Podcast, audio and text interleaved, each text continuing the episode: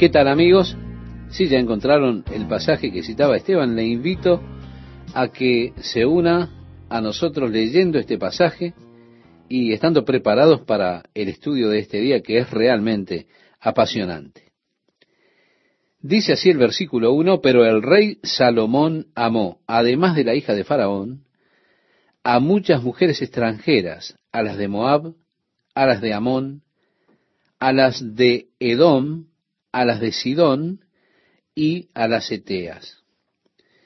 Yo le invito a que vuelva por un momento al libro de Deuteronomio, capítulo 17, versículo 14. Ahí bajo la ley, 400 años antes del tiempo de David, antes del tiempo de Salomón, Dios vio con anterioridad que llegaría el día cuando las personas habrían de pedir un rey. Así que aún en la ley Dios les da ciertos mandamientos para los reyes. Y dice, cuando hayas entrado en la tierra que Jehová tu Dios te da, y tomes posesión de ella y la habites y digas, pondré un rey sobre mí como todas las naciones que están en mis alrededores, ciertamente pondrás por rey sobre ti al que Jehová tu Dios escogiere, de entre tus hermanos pondrás rey sobre ti. No podrás poner sobre ti a hombre extranjero que no sea tu hermano. Pero él no aumentará para sí caballos, ni hará volver al pueblo a Egipto con el fin de aumentar caballos, porque Jehová os ha dicho, no volváis nunca por este camino. Ni tomará para sí muchas mujeres. ¿Por qué? Para que su corazón no se desvíe. Ni plata ni oro amontonará para sí en abundancia.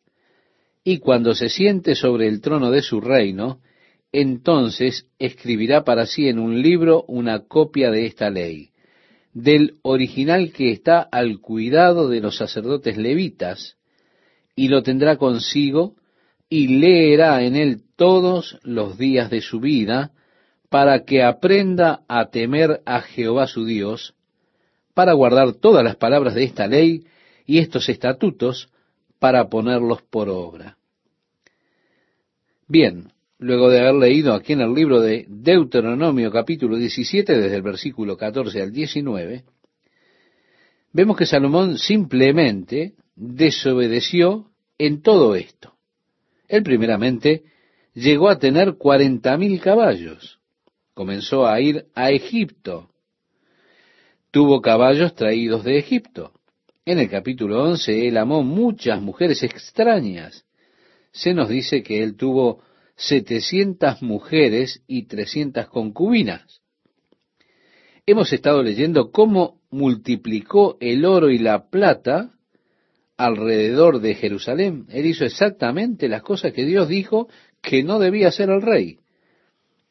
Ahora, la razón de por qué el Señor dijo que al rey no debía hacer estas cosas era a fin de que sus corazones no se vuelvan del Señor. ¿Y qué fue lo que le sucedió a Salomón? El corazón de Salomón se apartó de Dios. Hay un antiguo refrán que declara, los dados de los dioses están cargados. Quieren decir con eso que usted no puede ir en contra de la palabra de Dios y ganar. Dios ha establecido su palabra. Usted no puede, no, no puede violar la palabra de Dios y ganar. Cada vez que usted viole la palabra de Dios, usted perderá. Salomón, con toda su sabiduría, todas sus bendiciones, él desobedeció los mandamientos del Señor y tal como Dios le dijo, así sucedió. Su corazón se apartó del Señor.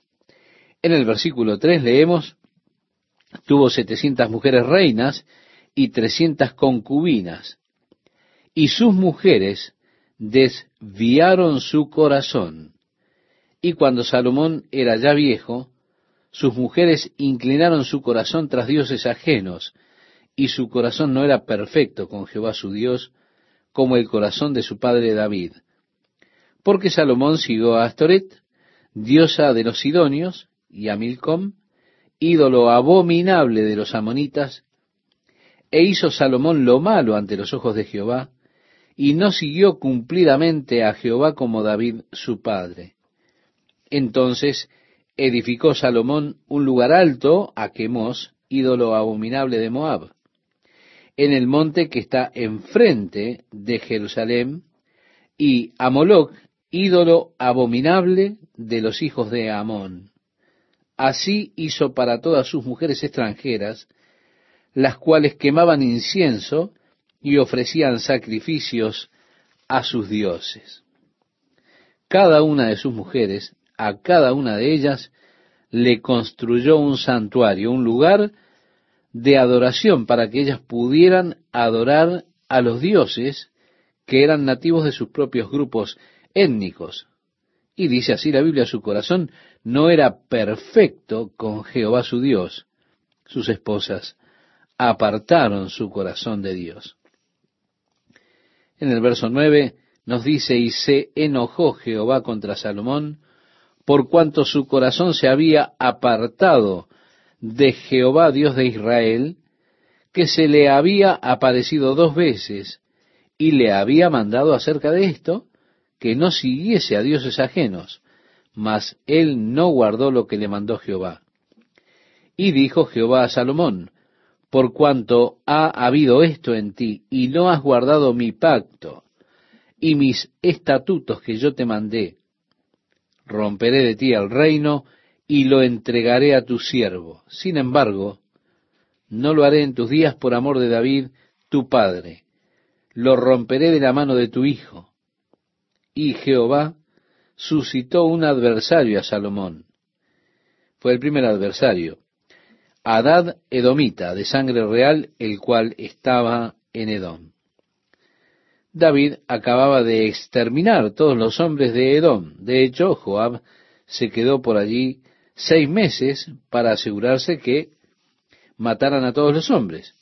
Pero uno de los príncipes de Edom, cuyo nombre era Adad, escapó a Egipto y allí se casó con la hija de Faraón de Egipto y se volvió un hombre muy poderoso.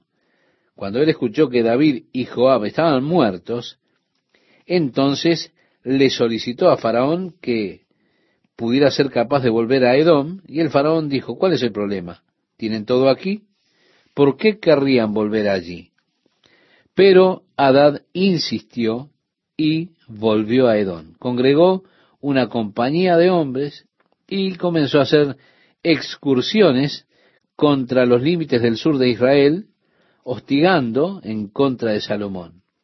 El otro que comenzó a acosar a Salomón estaba en el área de Damasco. También comenzó a acosar a Salomón en los límites nortes de su tierra. Bien, ahora comenzando con el versículo 26, encontramos que también Jeroboam alzó su mano contra el rey.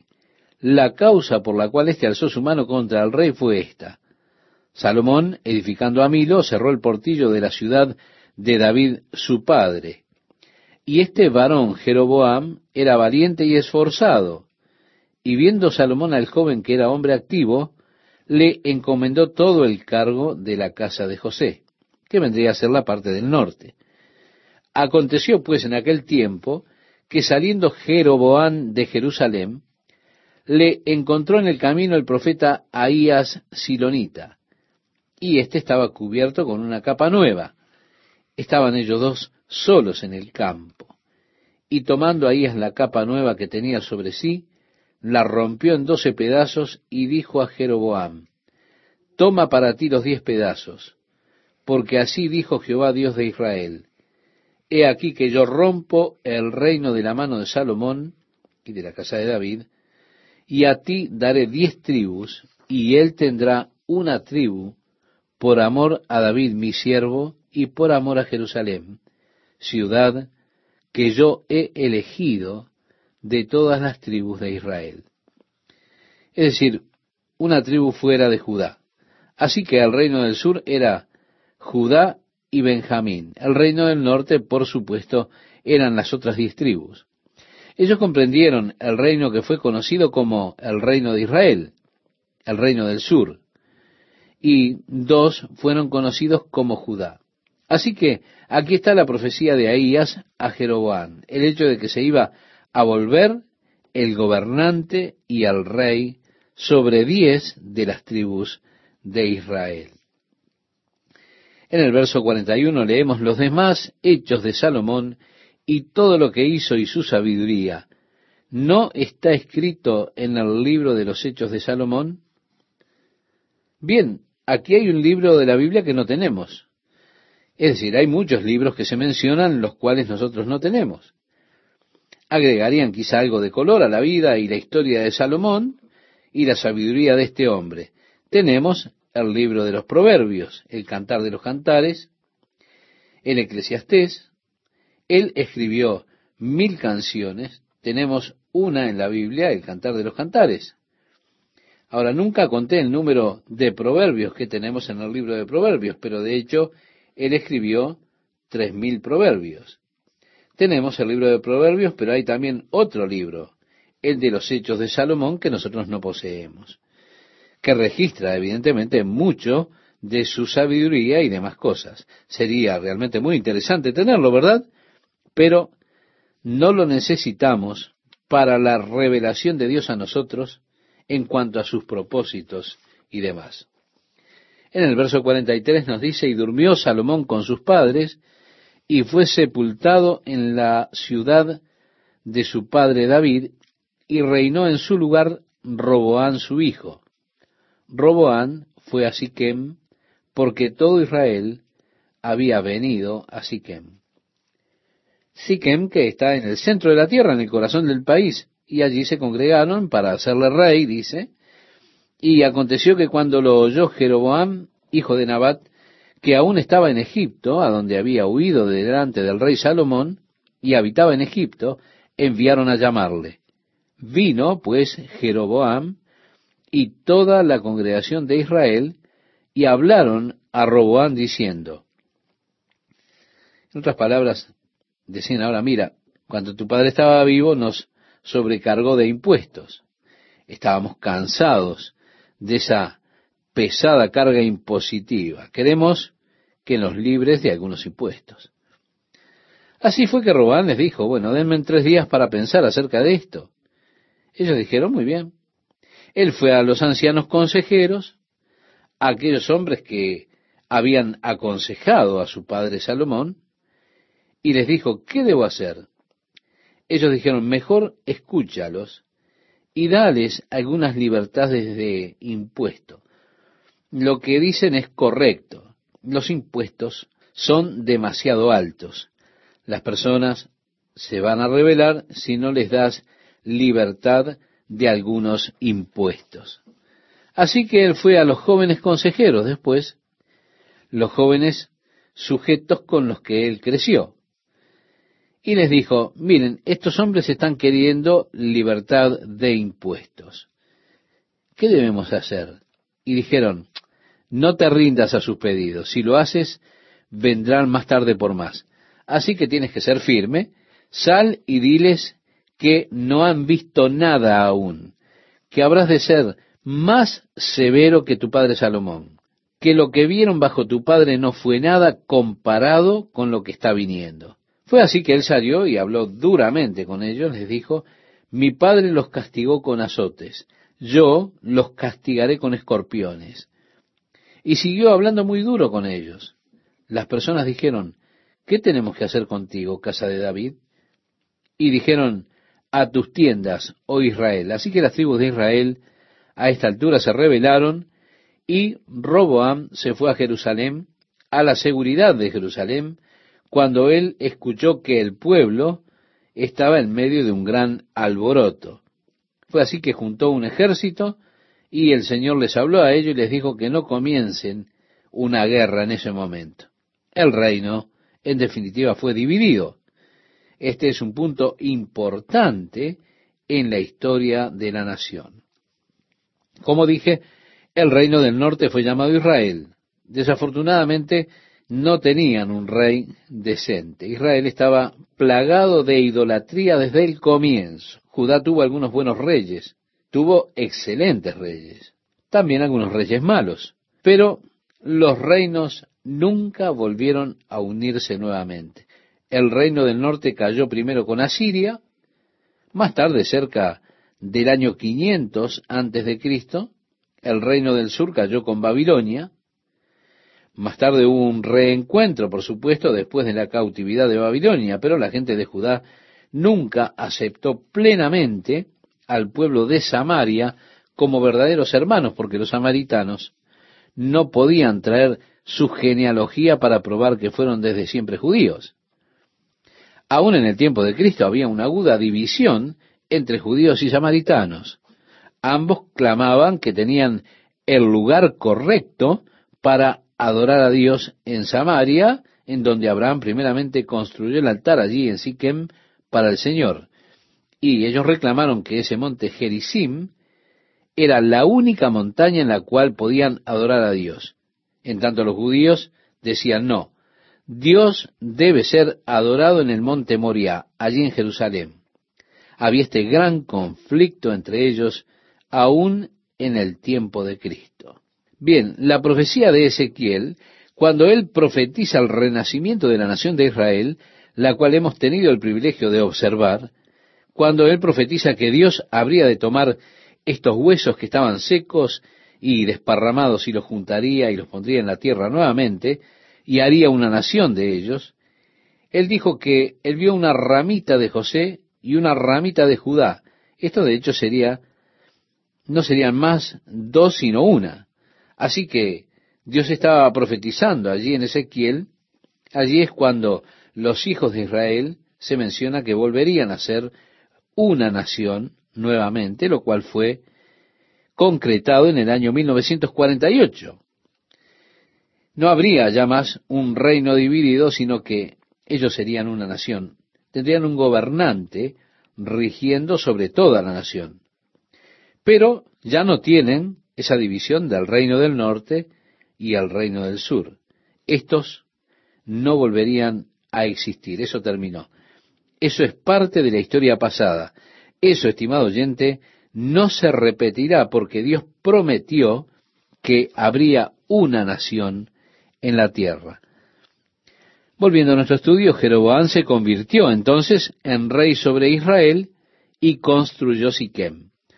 Bien, Siquem ya estaba allí, quiere decir que él lo que hizo fue construir un muro alrededor de esa ciudad y de hecho el muro de la ciudad de Siquén, sus restos, están aún en el día de hoy allí.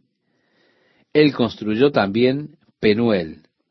Pero él dijo para sí, el pueblo está apto para volverse atrás, ir hacia el rey de Judá, especialmente si descienden a Jerusalén para los días santos.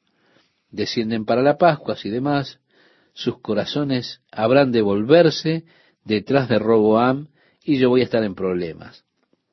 Así que Jeroboam hizo dos becerros de oro, construyó altares, uno en Dan, el cual está camino hacia arriba a la parte más al norte del reino. Para que lo ubiquemos es donde nace el río Jordán. Es esa hermosa área de Dan. Él estableció allí uno de esos becerros de oro y el otro lo puso en la parte sur, en Betel, el cual está por supuesto a unos 25 o 30 kilómetros de Jerusalén. Está cerca de Jerusalén. Así que en ambos extremos del reino, el sur y el norte del reino de Israel, él estableció esos ídolos con esos becerros de oro y dijo, estos son los dioses que los trajeron de Egipto. La adoración de los becerros de oro era algo que había venido de Egipto. Recuerda cuando los hijos de Israel estaban en el desierto y Moisés subió al monte y estuvo por un largo tiempo allí, las personas pensaron que Moisés no iba a volver. Entonces vinieron a hablar con Aarón y le dijeron, haznos un Dios que podamos servir. Por lo que ocurrió a Moisés, no sabemos lo que le ocurrió, así que pidieron que les hiciera un becerro de oro. Fue así que él hizo traer, Aarón hizo traer todas las caravanas de oro, todas las cosas de oro que tenían, y les hizo ese becerro de oro. Por supuesto, como sabemos, Moisés descendió de la montaña con las dos tablas de la ley, y él escuchó las danzas y el canto, y vio a todas esas personas en una orgía salvaje mientras adoraban ese becerro de oro, y Moisés tomó las tablas de la ley, de esas tablas de piedra, sobre las cuales Dios había escrito los diez mandamientos. Él las tomó y las rompió. El primer mandamiento decía, no tendrás dioses ajenos delante de mí. El segundo decía, no harás ninguna imagen grabada para inclinarte y adorar y demás.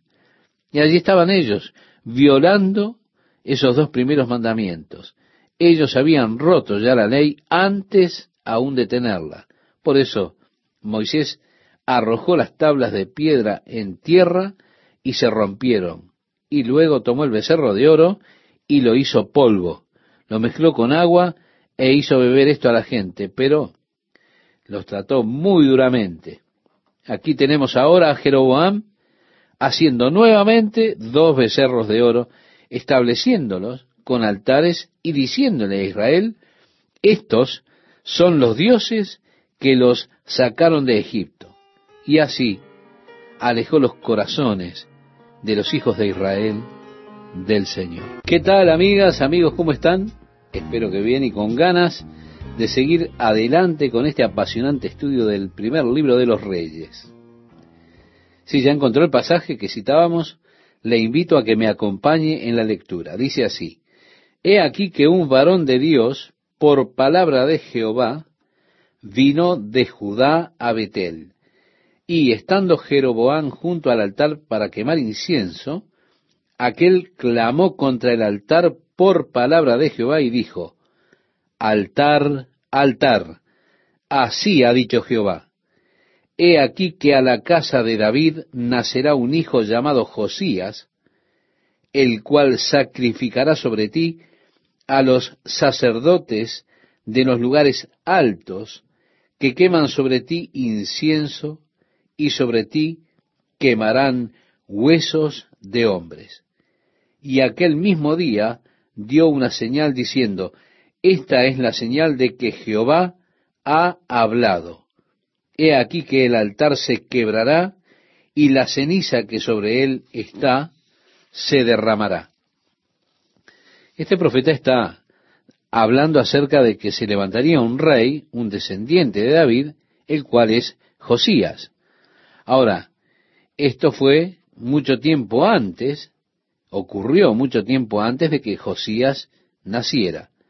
Pero él profetiza exactamente lo que habría de hacer Josías, ofreciendo a los sacerdotes allí mismo sobre los lugares altos en los cuales quemaban incienso en el altar. Y de manera que ellos pudieran saber que esto era de Dios, lo que él estaba hablando, el altar habría de quebrarse en dos y las cenizas habrían de ser derramadas. Así leemos, cuando el rey Jeroboam oyó la palabra del varón de Dios, que había clamado contra el altar de Betel, extendiendo su mano desde el altar, dijo, prendedle mas la mano que había extendido contra él se le secó y no la pudo enderezar. Es decir, estimado oyente, ya no la pudo usar. Continúa diciendo, y el altar se rompió y se derramó la ceniza del altar conforme a la señal que el varón de Dios había dado por palabra de Jehová. Entonces respondiendo el rey dijo al varón de Dios, te pido que ruegues ante la presencia de Jehová tu Dios y ores por mí para que mi mano me sea restaurada. Y el varón de Dios oró a Jehová, y la mano del rey se restauró, y quedó como era antes. Y el rey dijo al varón de Dios, Ven conmigo a casa y comerás, y yo te daré un presente. Pero el varón de Dios dijo al rey, Aunque me dieras la mitad de tu casa, no iría contigo, ni comería pan, ni bebería agua en este lugar, porque así me está ordenado por palabra de Jehová, diciendo, no comas pan, ni bebas agua, ni regreses por el camino que fueres. Regresó pues por otro camino, y no volvió por el camino por donde había venido a Betel. Moraba entonces en Betel un viejo profeta, al cual vino su hijo y le contó todo lo que el varón de Dios había hecho aquel día en Betel. Le contaron también a su padre las palabras que había hablado al rey. Este joven profeta vino de Judá y profetizó y vemos como la mano del rey se secó y fue restaurada, como fue cumplida toda la profecía. Entonces el anciano dijo, ¿qué camino tomó él? Y los hijos le contaron. Él le dijo a sus hijos, ensilladme el asno, y ellos le ensillaron el asno, y él lo montó. Y yendo tras el varón de Dios, le halló sentado debajo de una encina, y le dijo, ¿Eres tú el varón de Dios que vino de Judá? Él dijo, yo soy. Entonces le dijo, ven conmigo a casa y come pan. Mas él respondió, no podré volver contigo, ni iré contigo, ni tampoco comeré pan, ni beberé agua contigo en este lugar.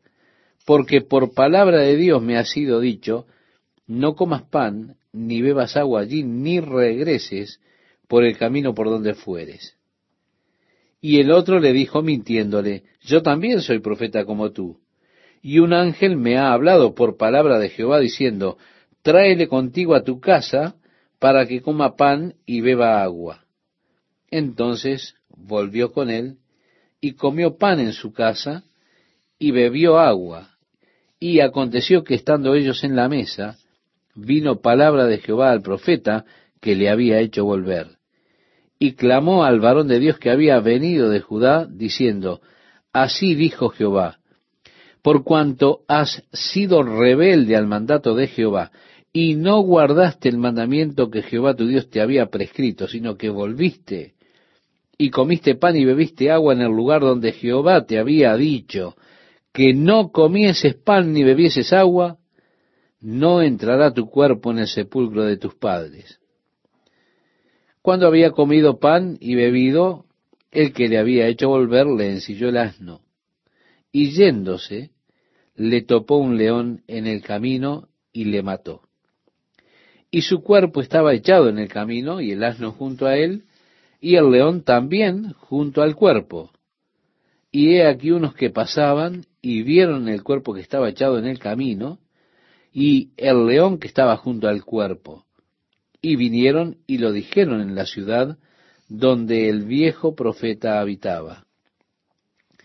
Oyendo el profeta que le había hecho volver del camino, dijo, el varón de Dios es, que fue rebelde al mandato de Jehová. Por tanto, Jehová le ha entregado al león que le ha quebrantado y matado, conforme a la palabra de Jehová que él dijo.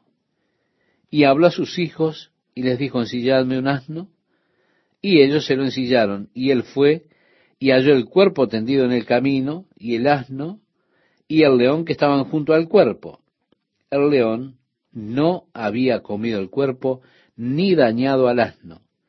Entonces tomó el profeta el cuerpo del varón de Dios, y lo puso sobre el asno, y se lo llevó. Y el profeta viejo vino a la ciudad para endecharle y enterrarle.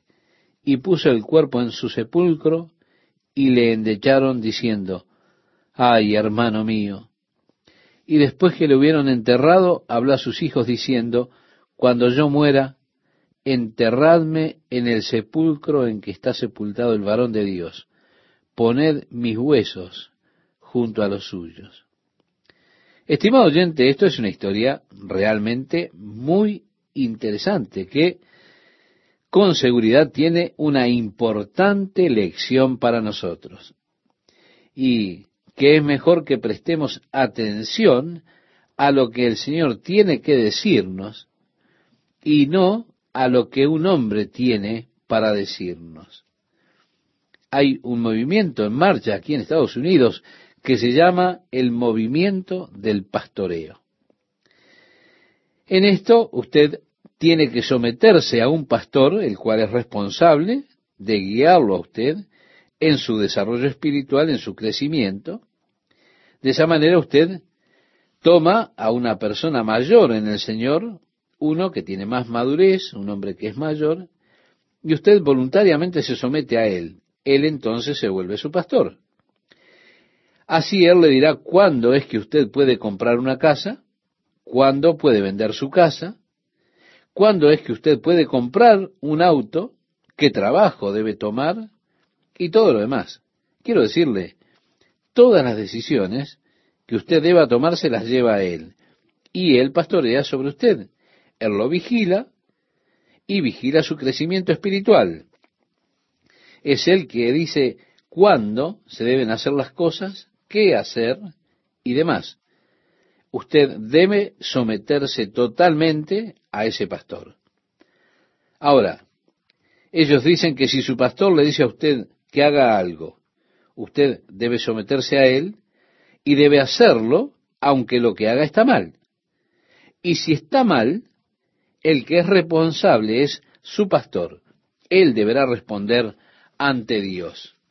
Usted está en lo correcto porque usted voluntariamente se sometió y obedeció a su pastor. Así que usted queda librado a pesar de que lo que hizo está mal. De esta manera, ese pastor será el responsable ante Dios por las cosas incorrectas que usted haya hecho, porque fue él que le dijo a usted que las hiciera. ¿Ve?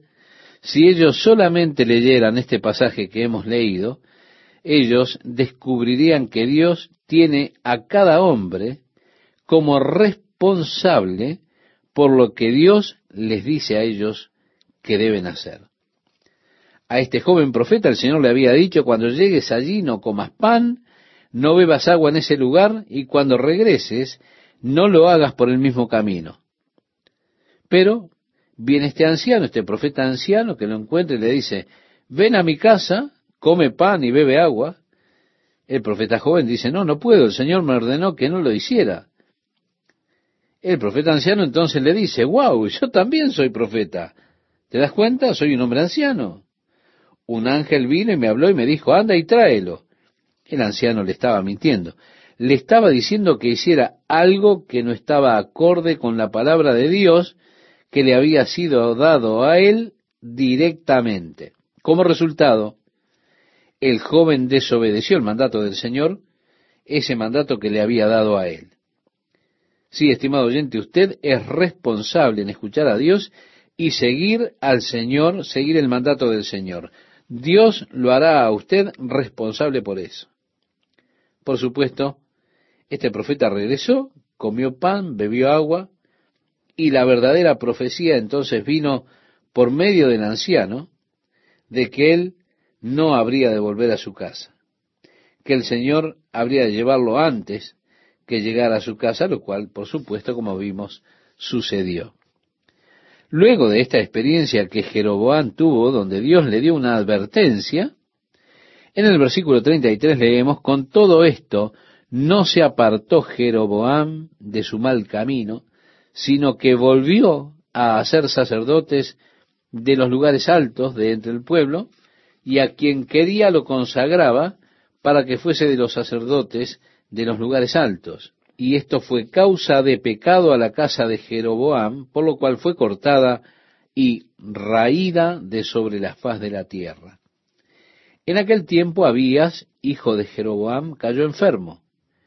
Y dijo Jeroboam a su mujer, levántate ahora y disfrázate, para que no te conozcan que eres la mujer de Jeroboam, y ve a Silo, porque allá está el profeta Ahías, el que me dijo que yo habría de ser rey sobre este pueblo y toma en tu mano diez panes y tortas y una vasija de miel y ve a él para que te declare lo que ha de ser de este niño.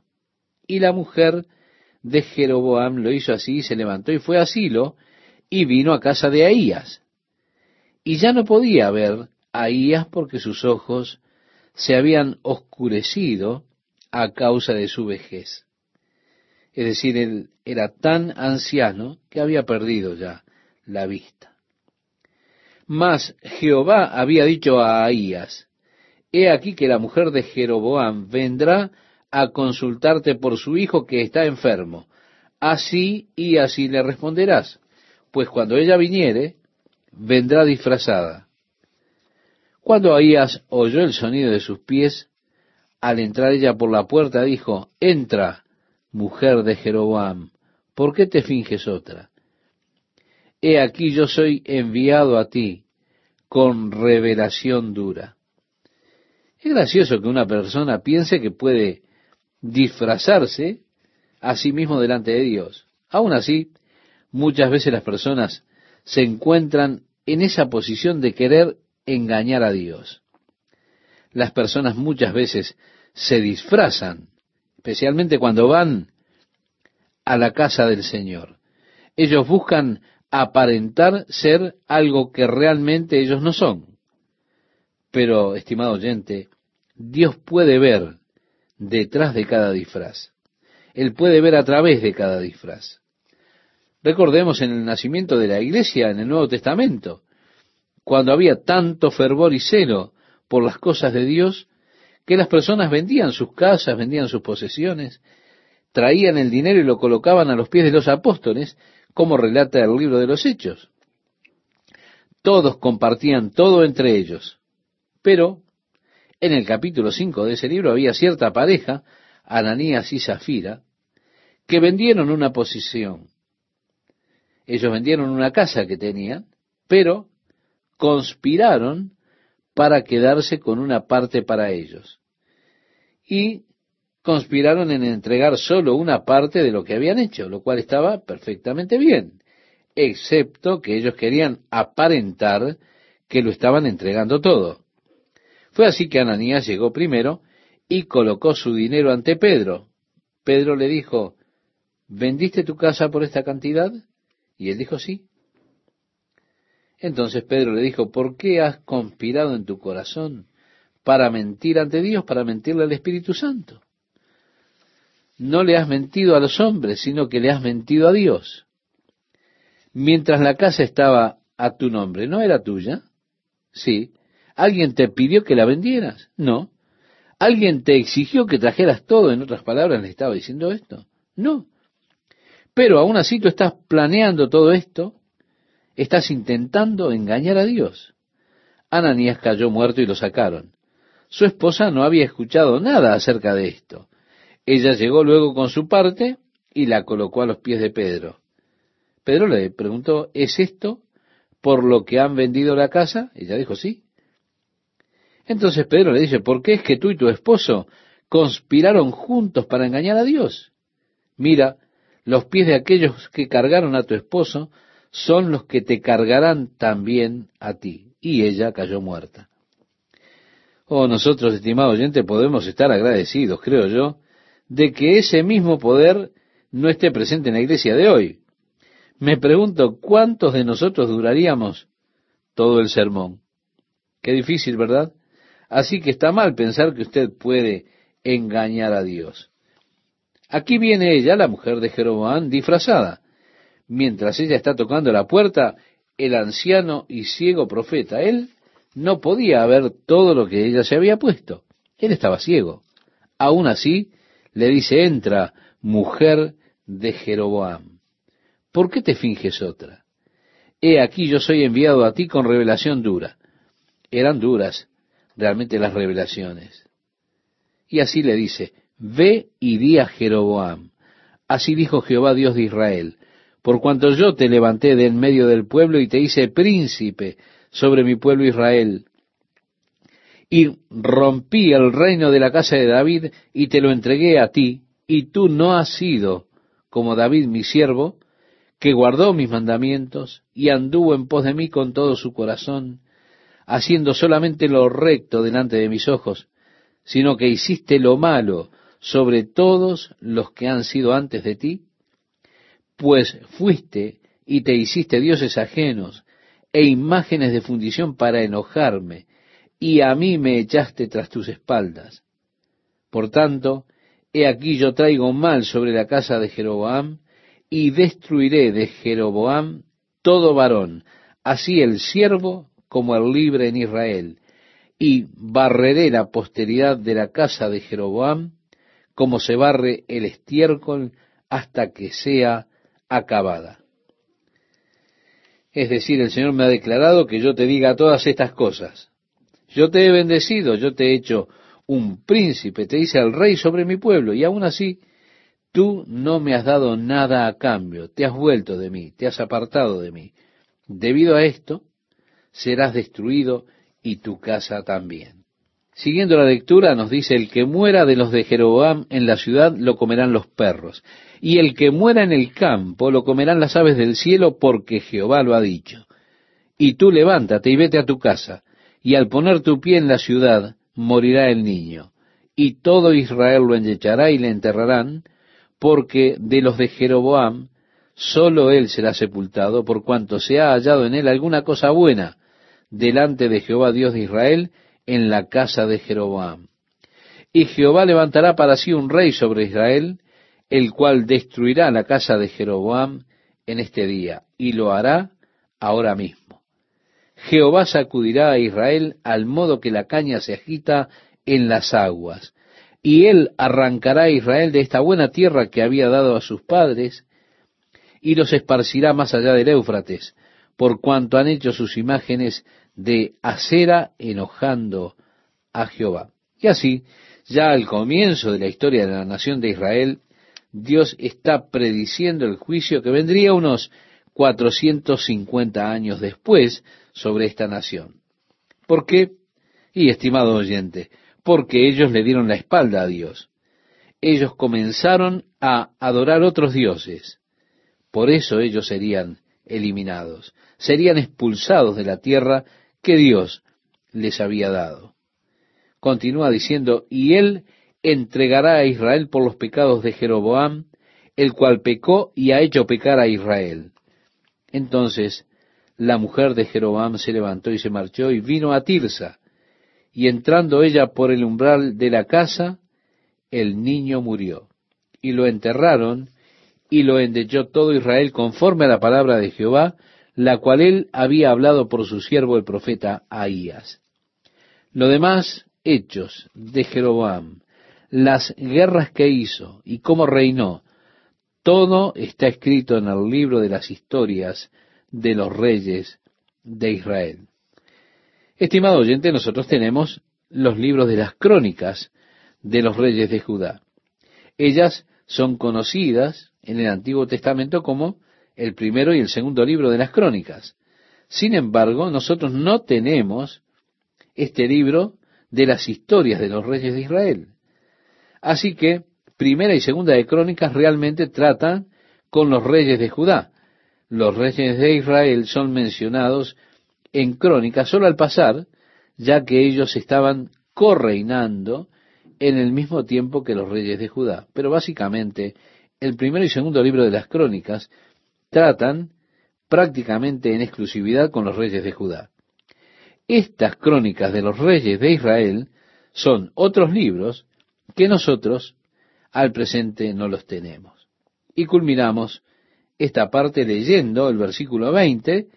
Le pido que me acompañe, culminando así el estudio de este día.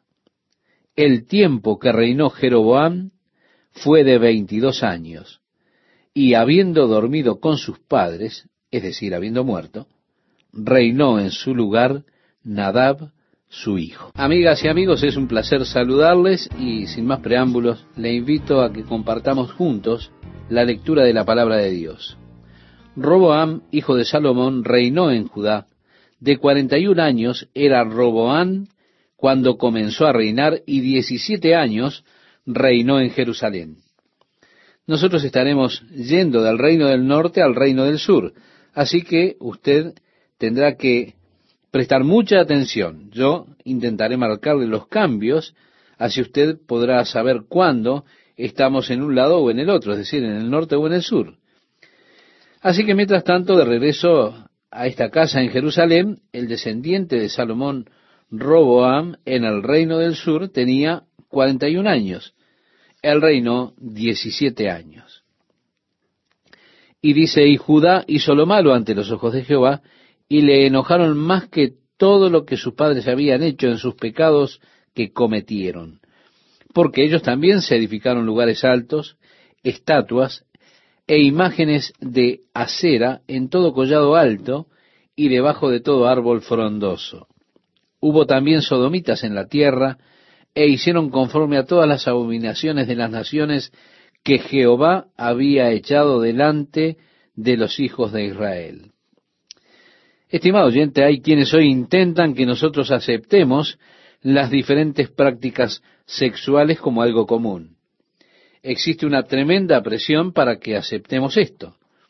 De hecho, ellos también, por supuesto, han creado sus propias iglesias. Intentan hacer que lo que ellos dicen o hacen sea bíblicamente aceptado, escrituralmente aceptado. Esta, según ellos, es sólo otra manera de vida, otra forma de vivir que como cristianos nosotros debemos aceptarlo y demás, así lo dicen ellos. Pero si esto hubiera sido algo aceptado y Dios quisiera que lo aceptáramos, seguramente Dios no hubiera hecho referencia a esto como uno de los males que estaban existiendo en la tierra. El hecho de que ellos hayan permitido a estas personas, y sin duda practicar esto abiertamente, y este es uno de los males que se mencionan en la tierra, eso indica que no estaba de acuerdo a la voluntad de Dios. Más adelante tenemos una reforma espiritual, encontramos que al rey Asa se deshizo de todos los sodomitas de la tierra. Esto era parte de la reforma en la tierra. Así que hasta ahora está en Judá Roboam, el hijo de Salomón.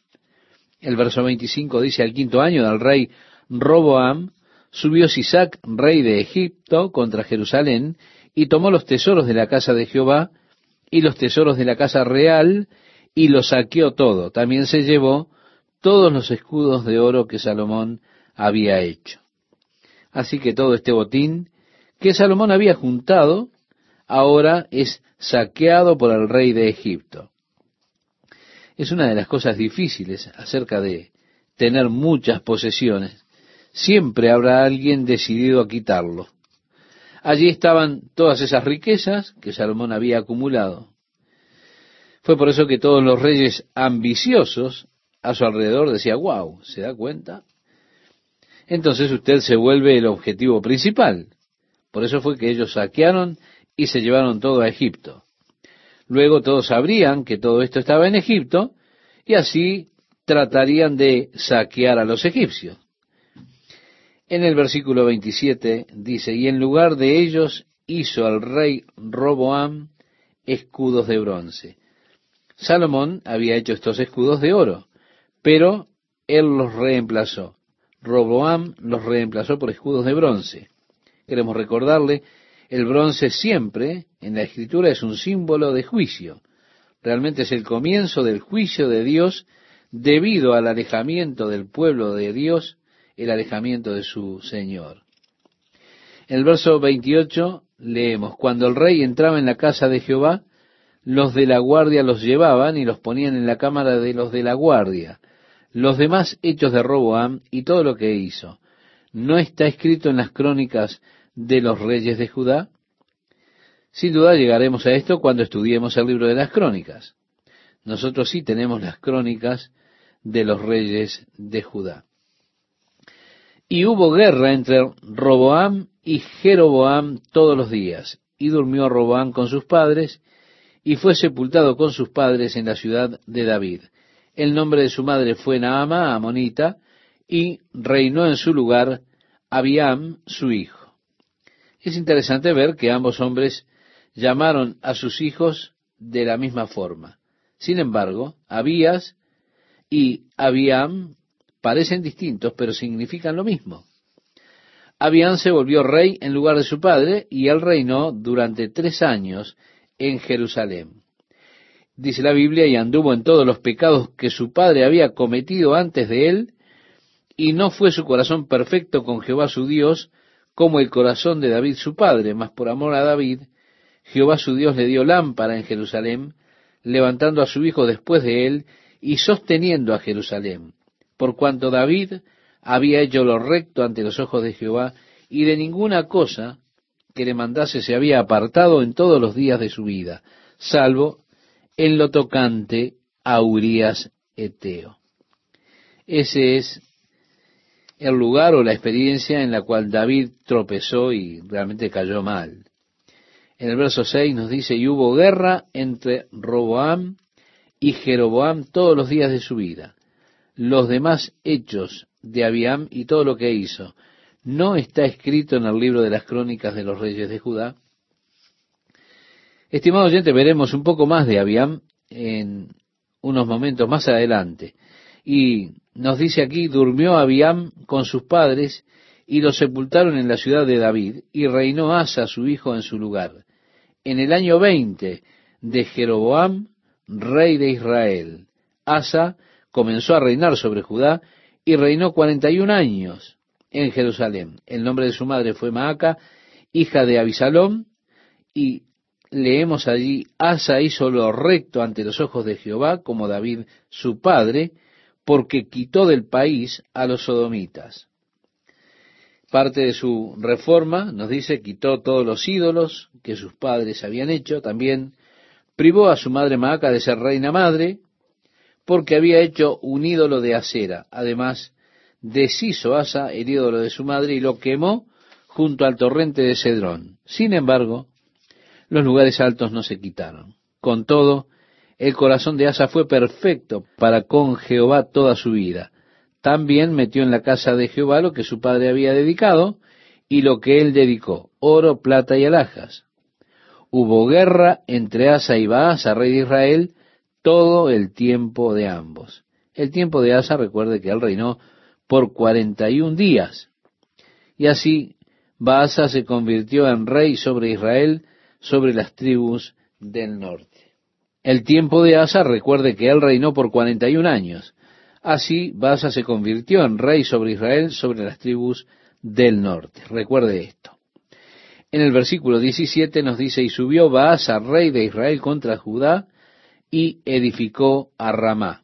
Ramá, estimado oyente, en el día actual es Ramalá. Él pretendía que fuera una ciudad fortificada, habría de cortar todo el suministro que iba a Jerusalén. Así que Asa tomó la plata y el oro del templo y lo envió a Siria, a Benadad, quien en ese momento gobernaba sobre Siria, y le dijo, tenemos un pacto de mutua defensa y te estoy pidiendo que lo honres. Toma esta plata y este oro y quiero que ataques a Baasa, el rey de Israel. Fue así que los sirios atacaron en el norte de la ciudad de Dan, alrededor del Golán, comenzaron a tomar la ciudad. Ellos realmente invadieron todo el camino hacia Kineret, que es en el día de hoy Galilea o la ciudad de Galilea, el área de Neftalí. Cuando Baasa escuchó que ellos habían invadido desde el norte, tomó sus tropas mientras estaban reconstruyendo o construyendo esta ciudad fortificada de Ramá y se fueron a enfrentar a los sirios. Por supuesto, Asa salió con sus hombres y tomaron todos los materiales que ellos habían conseguido para construir la ciudad y construyeron con ello un par de ciudades, pero Basa ya no regresó. Parecería una estrategia brillante, pero aún así, cuando lleguemos al libro de las crónicas, encontraremos que Dios reprendió a Asa por haber hecho esto. El libro de las crónicas se extiende mucho más en cuanto al reino de Asa, así que cuando lleguemos allí, estimado oyente, veremos lecciones sumamente interesantes y fascinantes en cuanto al rey Asa. Ahora, en sus últimos años, él se enfermó de sus pies y muere de esa enfermedad. En el libro de las crónicas hay un indicio porque él buscó la ayuda de los médicos y no buscó al Señor. Por eso es que él murió de esa enfermedad. En otras palabras, si él hubiera buscado y pedido a Dios, Dios lo hubiera sanado. Pero su corazón estaba lejos del Señor en los últimos días de su vida. Leemos el verso 24 y dice, y durmió Asa con sus padres y fue sepultado con ellos en la ciudad de David su padre y reinó en su lugar Josafat, su hijo. Ahora vamos a bajar un cambio de velocidad y vamos a regresar a Israel. La tribu del norte nuevamente será lo que habremos de considerar. Dejamos por un momento la tribu del sur, el reino de Judá. Nosotros tenemos la sucesión de los reyes, Roboán, luego Abián su hijo, reinando por tres años, Asa tomó lugar, luego Josafat, el hijo de Asa. Pero de regreso al reino del norte, nos dice Nadab, hijo de Jeroboam. Jeroboam fue contra quien Dios había mandado aquel profeta que luego desobediente se lo comió o lo mató el león. Dice, Nadab, hijo de Jeroboam, comenzó a reinar sobre Israel en el año segundo de Asa, rey de Judá, y reinó sobre Israel dos años, e hizo lo malo ante los ojos de Jehová, andando en el camino de su padre y en los pecados con que hizo pecar a Israel, y Baasa, hijo de Ahías, el cual era de la casa de Isaacar, conspiró contra él. Aquí está el tercer Ahías que tenemos. Y lo hirió Baasa en Gibetón, que era de los filisteos, porque Nadab y todo Israel tenían sitiado a Gibetón. Lo mató pues Baasa en el tercer año de Asa, rey de Judá, y reinó en lugar suyo. Y cuando él vino al reino, mató a toda la casa de Jeroboam, sin dejar alma viviente de los de Jeroboam hasta raerla, conforme a la palabra que Jehová habló por su siervo Ahías Silonita, por los pecados que Jeroboam había cometido y con los cuales hizo pecar a Israel. Y así podemos seguir leyendo hasta el versículo 34, luego en el capítulo 16, desde el versículo 1 al versículo 3, encontramos que vino palabra de Jehová a Jehú, hijo de Anani, contra Basa, diciendo, por cuanto yo te levanté del polvo y te puse por príncipe sobre mi pueblo Israel, y has andado en el camino de Jeroboam, y has hecho pecar a mi pueblo Israel, provocándome a ira con tus pecados, he aquí yo barreré la posteridad de Baasa y la posteridad de su casa, y pondré su casa como la casa de Jeroboam, hijo de Nabat. Así que la casa de Baasa sería eliminada completamente. Dice, el que de Baasa fuere muerto en la ciudad, lo comerán los perros, y el que de él fuere muerto en el campo, lo comerán las aves del cielo. Los demás hechos de Baasa y las cosas que hizo y su poderío, no está todo escrito en el libro de las crónicas de los reyes de Israel, Ve, se da cuenta, este libro es un libro que no tenemos, así que no podremos considerar más en cuanto a estos hechos. Tampoco lo que viene a continuación, desde el capítulo 16, versículo 6, y desde el versículo 8 al 18 tenemos una historia que es de lo más interesante, que culmina con el suicidio de Simri, alguien que había sido un homicida. Y vemos que él comete este suicidio habiendo reinado solamente unos días. Y Omri, el capitán del ejército, comenzó a reinar en lugar de él. En el versículo 19 del capítulo 16, estimado oyente, dice, por los pecados que había cometido, haciendo lo malo ante los ojos de Jehová, y andando en los caminos de Jeroboam, y en su pecado que cometió, haciendo pecar a Israel.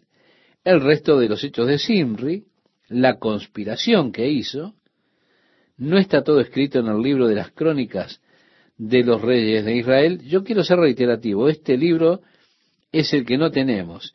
El libro de las crónicas, primera y segunda de crónicas, tiene que ver con los reyes de Judá. El libro de las crónicas de los reyes de Israel no está en poder nuestro, en poder de ningún hombre. En el versículo 21 dice, entonces el pueblo de Israel fue dividido en dos partes. En otras palabras, aquí tenemos una guerra civil en el reino del norte. Ellos ya se habían dividido del reino del sur, es decir, de Judá, pero ahora entre ellos mismos tienen una guerra civil. Dice que la mitad del pueblo seguía a Tibni, hijo de Ginat, para hacerlo rey, y la otra mitad seguía a Omri. Mas el pueblo que seguía a Omri pudo más que el que seguía a Timni, hijo de Ginat, y Timni murió, y Omri fue rey. En el año 31 de Asa, rey de Judá, comenzó a reinar Omri sobre Israel, y reinó doce años. En Tirsa reinó seis años, y Omri compró a Semer el monte de Samaria por dos talentos de plata, y edificó en el monte y llamó el nombre de la ciudad que edificó Samaria, del nombre de Semer que fue dueño de aquel monte. Y Omri hizo lo malo ante los ojos de Jehová, e hizo peor que todos los que habían reinado antes de él, pues anduvo en todos los caminos de Jeroboam, hijo de Nabat, y en el pecado con el cual hizo pecar a Israel, provocando a ira a Jehová Dios de Israel con sus ídolos. Bien, así seguimos entonces hasta que nos encontramos con el rey Acab, hijo de Omri. Honestamente tenemos que decir, pobre pueblo, ¿verdad? No tenían un solo rey que fuera decente. Dice que comenzó a reinar Acab, hijo de Omri, sobre Israel el año 38 de Asa, rey de Judá, y reinó Acab, hijo de Omri, sobre Israel en Samaria veintidós años. Y Acab, hijo de Omri, hizo lo malo ante los ojos de Jehová, más que todos los que reinaron antes que él, porque le fue cosa ligera andar en los pecados de Jeroboam, hijo de Nabat, y tomó por mujer a Jezabel, hija de Baal, rey de los Sidonios, y fue y sirvió a Baal y lo adoró, e hizo altar a Baal en el templo de Baal que él edificó en Samaria. Hizo también Acab una imagen de acera, haciendo así Acab más que todos los reyes de Israel que reinaron antes que él, para provocar la ira de Jehová, Dios de Israel. En su tiempo, y él de Betel reedificó a Jericó, a precio de la vida de Abiram, su primogénito, echó el cimiento, y a precio de la vida de Segub, su hijo menor, puso sus puertas conforme a la palabra que Jehová había hablado por Josué, hijo de Nun. Bien, si volvemos a Josué capítulo 6, versículo 26, luego que Josué destruye la ciudad de Jericó, la primera ciudad en caer en su conquista de la tierra fue Jericó. En aquel tiempo Josué hizo un juramento, diciendo, maldito delante de Jehová el hombre que se levantare y edificare esta ciudad de Jericó. Sobre su primogénito eche los cimientos de ella, y sobre su hijo menor asiente sus puertas. Qué extraordinario, estimado oyente. La profecía de Josué se cumple unos 500 años después. Josué dio esta profecía aproximadamente en el año 1451 antes de Cristo y fue cerca del año 925 antes de Cristo que ocurre el cumplimiento de esta profecía. Y él de Betel reconstruyó la ciudad de Jericó y puso los cimientos en el nacimiento de su hijo Abirán y colocó las puertas cuando nació su hijo menor Segú. Así la palabra de Dios nuevamente se cumplió. Omri edificó Samaria y murió, y su hijo Acab, el malvado rey, fue quien hizo de Samaria la capital del reino del norte. Las ruinas de Samaria son realmente fascinantes de ver el día de hoy. Usted puede subir al monte donde una vez estuvo allí la ciudad de Samaria. Podrá ver las ruinas del palacio de Omri. Aún están allí. Y el palacio de Acab también. Usted puede además ver muchas de las ruinas que fueron construidas por los romanos, quienes por supuesto más adelante la hicieron una ciudad romana. Pero las ruinas de la ciudad de Samaria claramente van hacia el tiempo de Omri y de Acab. Cuando usted está allí le da una especie de sentimiento. Es impresionante cuando usted se da cuenta de la maldad y todas las traiciones y toda la sangre que fue derramada debido a la maldad y a la traición allí en Samaria. Usted se pone a pensar en todas las veces que sitiaron a Samaria. Nosotros estaremos viendo algunas de ellas cuando avancemos en el segundo libro de los reyes, cuando Samaria estaba siendo sitiada por los asirios y las cosas horribles que tuvieron cita durante el tiempo en que ocurrieron esos sitios. Pero, estimado oyente, es interesantísimo que las ruinas de aquellas áreas existen aún en el día presente. De hecho, algunas de las ruinas mejor preservadas de la Tierra Santa, que son del período del Antiguo Testamento, están allí. Usted las puede ver en la ciudad de Samaria.